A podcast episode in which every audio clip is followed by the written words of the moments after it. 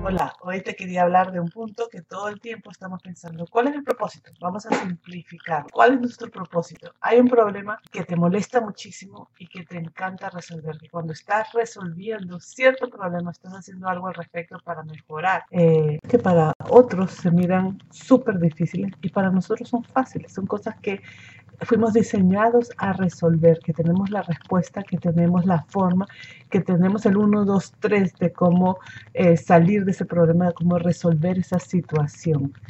Eso es, es un principio, es, es una forma de nosotros vivir nuestro propósito, vivir arreglando las situaciones, los problemas que fuimos diseñados a arreglar y resolver. Venimos ya con la solución de un problema. Y ese es tu propósito, el solucionar ese problema para el cual tú tienes la solución. Entonces, el propósito simplificado.